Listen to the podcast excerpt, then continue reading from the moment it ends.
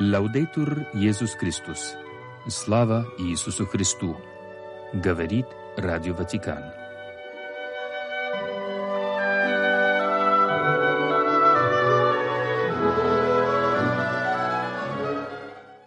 Сегодня 19 февраля. Католическая церковь чтит память святого Конрада Конфалоньери, отшельника. Конрад был богатым аристократом из Северной Италии. Однажды на охоте он поджег куст, чтобы выгнать спрятавшуюся там дичь. Из-за его недомыслия начался лесной пожар, причинивший большой ущерб. Поджоги, однако, обвинили не богатого и знатного владельца замка, а бедного крестьянина, которого соседи видели в лесу перед началом пожара.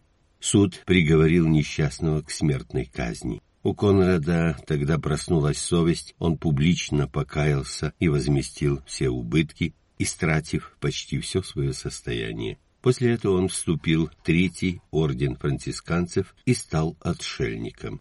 Конрад провел в уединении, молитве и строгом воздержании более сорока лет. Святой Конрад Конфалонери умер в 1351 году. Подверглись гонениям. Томашевский Михаил, священник, окончил семинарию в Санкт-Петербурге, служил в Белоруссии, Урске и Луге, арестован в 1922 году, был в заключении в Бутырской тюрьме в Москве. В 1924 году был выслан в Польшу, умер 19 февраля 1934 года. Дух Святой, озари и оживи меня.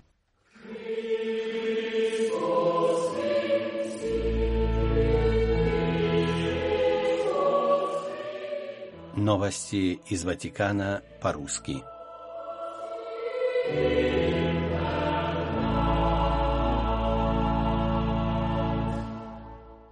Предваряя чтение молитвы Анджелус 18 февраля, Папа Франциск призвал христиан войти в пустыню, то есть в тишину, во внутренний мир, прислушаться к сердцу и соприкоснуться с истиной, чтобы предоставить место в своем сердце голосу Бога и ангелов. В первое воскресенье Великого Поста Святейший Отец размышлял над отрывком из Евангелия от Марка, в котором говорится об искушениях Иисуса в пустыне. Там Христос был со зверями, и ангелы служили ему, и его компанией были дикие звери и ангелы. Но в символическом смысле это и наше окружение. Входя во внутреннюю пустыню, мы можем встретить диких зверей и ангелов, отметил папа. Этими дикими животными, пояснил он, являются беспорядочные страсти, которые, если мы не будем осторожны, могут разорвать нас на части. Среди подобных хищников папа упомянул пороки, жажду богатства и удовольствий, жадное стремление к славе, которое порождает неуверенность в себе и постоянную потребность в одобрении. Святейший Отец отметил, что этих диких зверей нужно приручать и бороться с ними, иначе они пожрут нашу свободу. С другой стороны, в пустыне есть и ангелы. Это посланники Бога, которые помогают нам и делают добро. Действительно, их характерная черта, согласно Евангелию, — служение. Ангельские духи вызывают добрые мысли и чувства, подсказанные Святым Духом — в то время как искушения разрывают нас на части, добрые наития Бога объединяют нас в гармонии. Они успокаивают сердце, пропитывают его благоуханием Христа. Завершая толкование, папа призвал верующих задуматься над двумя вопросами какие именно беспорядочные страсти, дикие звери пробуждаются в нашем сердце, решаем ли мы хотя бы ненадолго удалиться в пустыню, чтобы позволить голосу Божьему говорить с нашим сердцем и сохранять его в благости. Да поможет нам на пути Великого Поста Пресвятая Дева Мария, хранившая Слово Божье и не давшая коснуться себя искушением лукавого, воззвал Папа Франциск.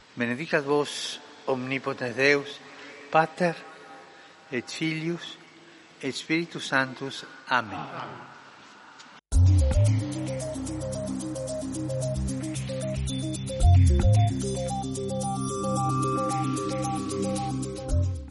После чтения молитвы «Ангел Господень» Папа Франциск призвал к миру в Судане, Мозамбике, в Европе и на Ближнем Востоке, подчеркнув, что война — это всегда поражение. Прошло уже десять месяцев с начала вооруженного конфликта в Судане — который привел к трагической гуманитарной ситуации. Я вновь призываю воюющие стороны прекратить эту войну, которая наносит огромный ущерб народу и будущему страны. Помолимся, дабы вскоре были найдены пути мира для созидания будущего в возлюбленном Судане, призвал Святейший Отец. Папа также отметил, что насилие в отношении самых уязвимых жителей, разрушение инфраструктуры и отсутствие безопасности вновь свирепствуют в провинции Кабу-дель-Гадо в Мозамбике, где в последние дни произошел поджог католической миссии Богоматери Африки в Мазезе.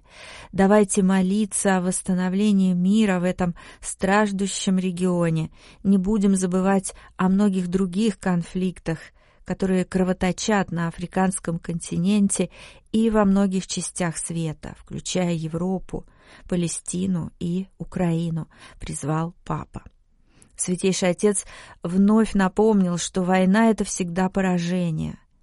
Где бы она ни велась, Население истощается и устает от войны, которая, как всегда, бесполезна и безрезультатна. Она приносит только смерть, разрушение, и она никогда не ведет к решению проблем. Папа Франциск призвал верующих неустанно молиться о мире и просить Господа об обращении умов и сердец, дабы люди посвящали себя конкретным делам миротворчества. После молитвы «Анджелус» Епископ Рима по традиции приветствовал паломников. Среди них на площади Святого Петра были неокатехуминальные общины из различных приходов Чехии, Словакии и Испании. Студенты из Института Каролина Коронада, Вальмендралеха и Ассоциации волонтеров по стопам служителей в мир – паломники из Соединенных Штатов Америки и разных областей Италии. Папа Франциск обратился с отдельным приветствием к фермерам и аграриям, присутствовавшим на площади. Святейший Отец также сообщил, что вместе с сотрудниками римской курии он начинает духовные упражнения, которые продлятся до пятницы 23 февраля. В то же время он призвал христианские общины и отдельных верующих найти время, чтобы побыть в сугубом присутствии Бога во время Великого Поста и на протяжении этого года года молитвенной подготовки к юбилею святого 2025 года.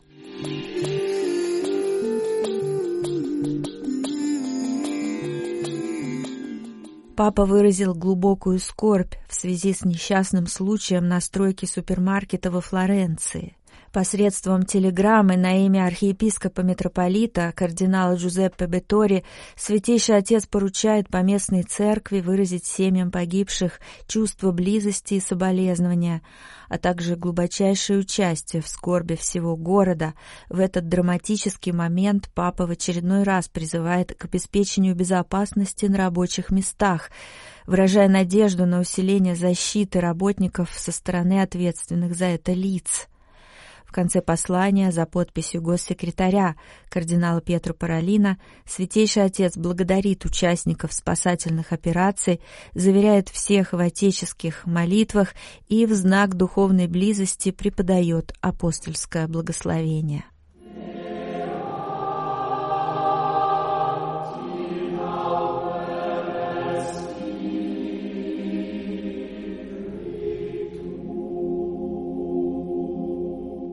Десять очередных организаций были объявлены правительством Артеги вне закона, а их имущество конфисковано.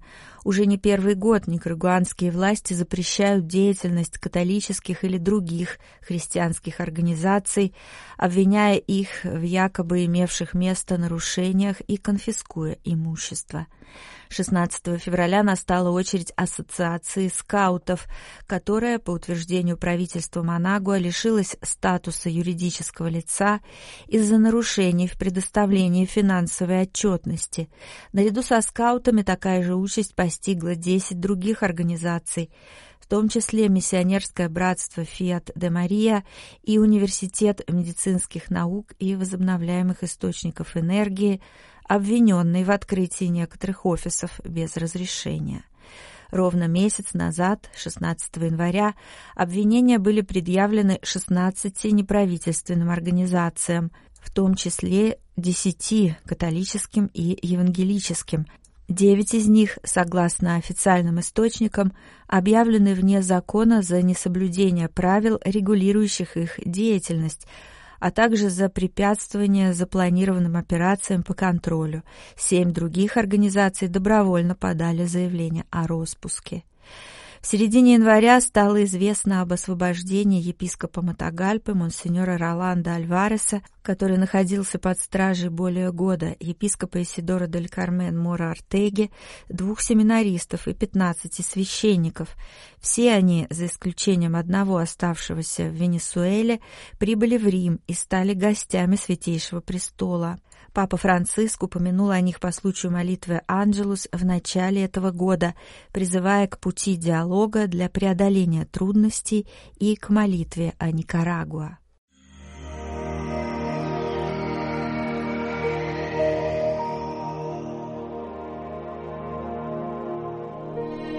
Вера. Вера. Вера. Духовная церковь. Церковь. Церковь. Духовная мораль. Мораль. Мораль.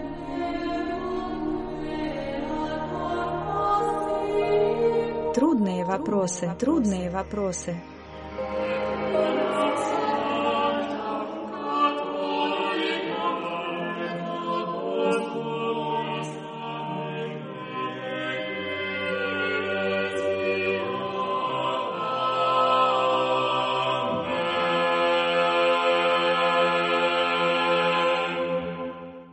В эфире рубрика «Трудные вопросы». Нас спрашивают, о чем конкретно и насколько подробно нужно говорить на исповеди.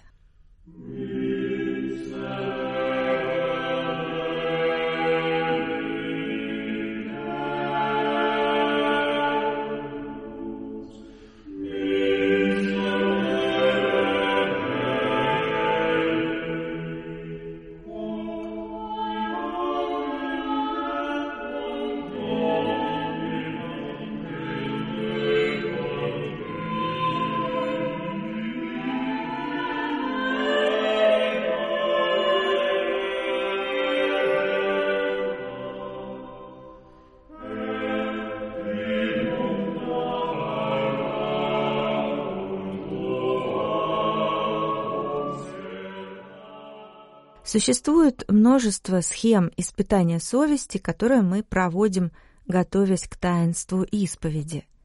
Напомним, что исповедание тяжких, то есть смертных грехов обязательно. Исповедание же повседневных или обыденных грехов факультативно, но желательно, и нет какой-то единой схемы. В исповеди необходимо перечислять все смертные грехи, которые мы помним, их число хотя бы примерное и вид. Говорить нужно предельно ясно и без лишних слов, указывая на те обстоятельства, которые меняют вид и тяжесть греха, не углубляясь в подробности. Например, недостаточно сказать о гневе, если в гневе мы подняли руку на человека.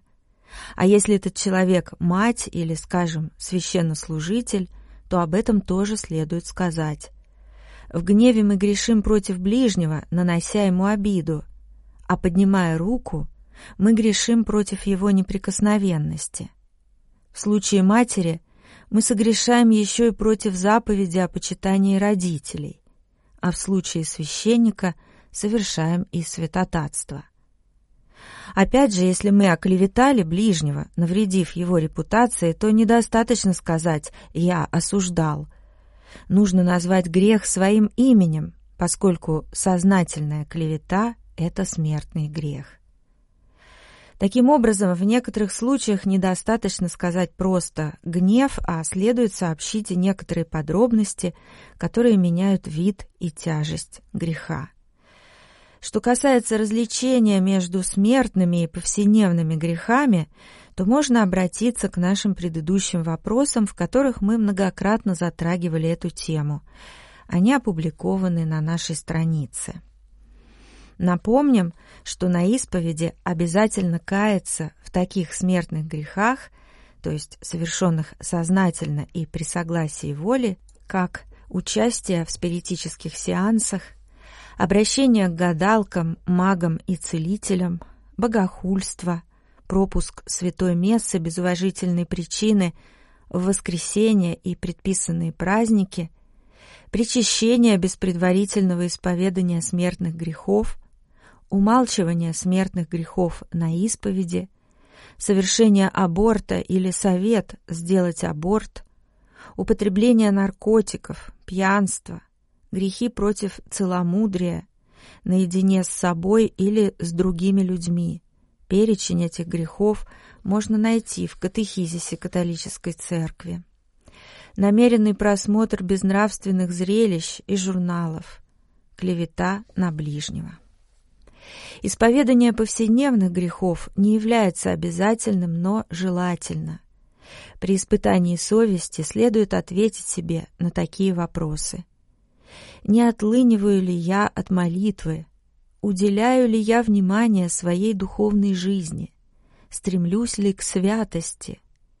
Выполняю ли обещания, данные Богу? Был ли я причиной страданий для моих родителей, супруга детей? Отношусь ли с уважением к родителям, к старшим? Исполняю ли свои обязанности в учебе и на работе? Отношусь ли с любовью к своим близким? Прощаю ли обиды, избегая мести? Борюсь ли я с нечистыми помыслами и фантазиями? Целомудрен ли мой язык?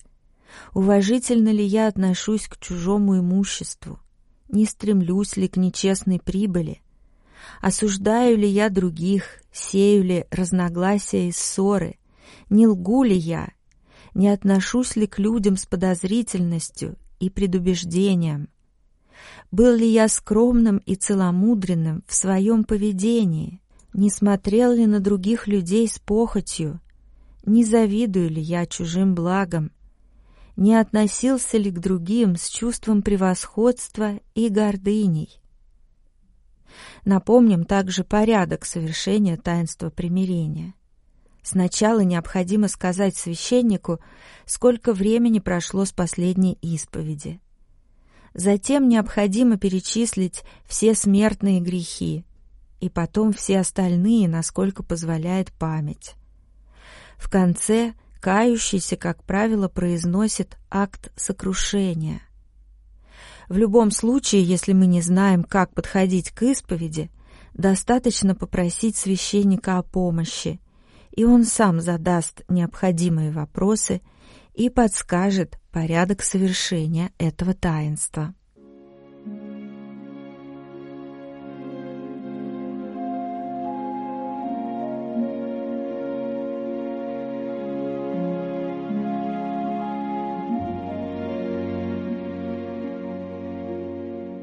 Передача русской службы Радио Ватикана подошла к концу.